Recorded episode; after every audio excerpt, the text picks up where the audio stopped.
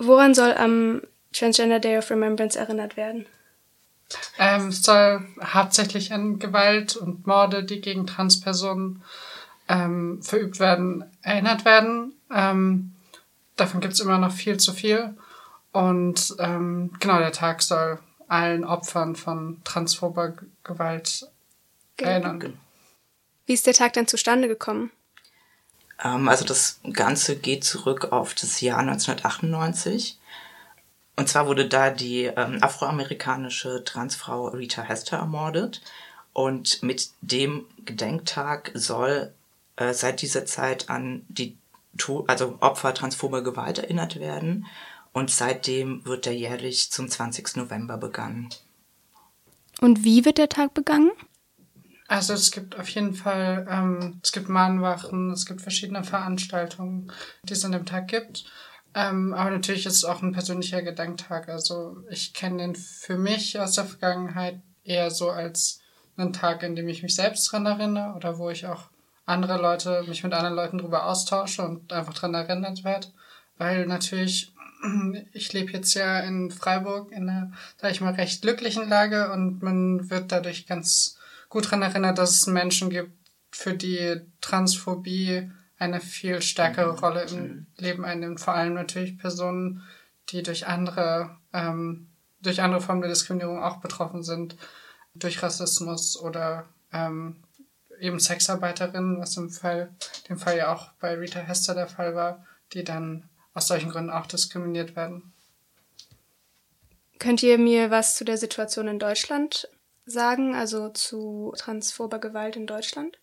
Über die tatsächliche Datenlage, äh, was jetzt Deutschland betrifft, ähm, wissen wir nicht so viel, aber es gibt ähm, ja eine Sammlung an Daten über die weltweiten Opfer transphober Gewalt. Und ähm, da war es jetzt im letzten Jahr gab es über 100, äh, 330 Todesopfer. Und ähm, die Anzahl ist auch in den letzten zehn Jahren relativ konstant geblieben. So über die letzten zehn Jahre gab es über 3300 Todesopfer aufgrund transphober Gewalt weltweit. Woher kommen da die Zahlen? Also wer erfasst die, äh, diese Fälle transphober Gewalt und Morde? Das ist mit den, mit den Daten ist immer sehr kompliziert. Üblicherweise, wenn Leute ermordet werden oder auch Opfer von Gewalt werden, ähm, erfasst ja die Polizei. Und ich weiß jetzt nicht genau, wo die Daten, wie genau die Daten jetzt bei diesen Statistiken, die wir haben, gesammelt wurden. Aber ich weiß, dass es immer sehr kompliziert ist, weil die Polizei natürlich nicht jede Transperson als solche erkennt, nicht jeden, nicht jeden Fall von transphober Gewalt als solchen notiert, vielleicht manchmal auch transphobe Gewalt wo sieht, wo es gar keine ist. Also bei ähm, zum Beispiel Leuten, die in Gender Nonconforming sind, kann es natürlich auch passieren, dass sie in die Statistik fallen.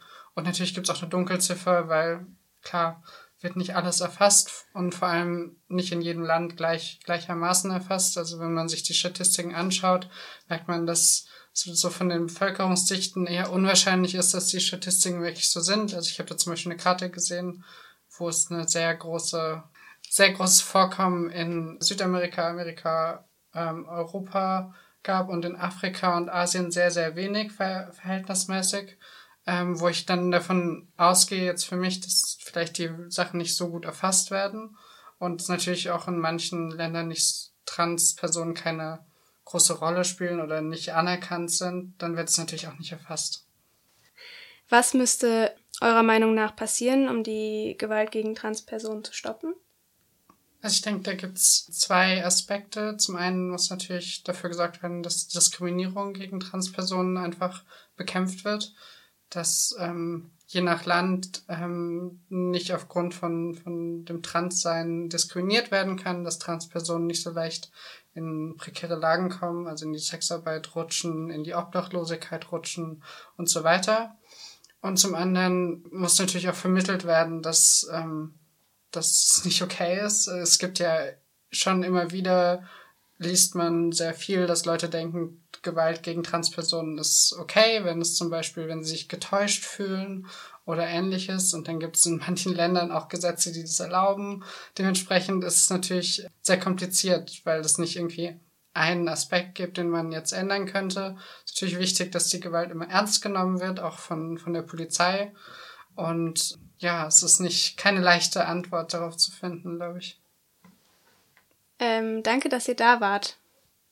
Gerne. Vielen Dank.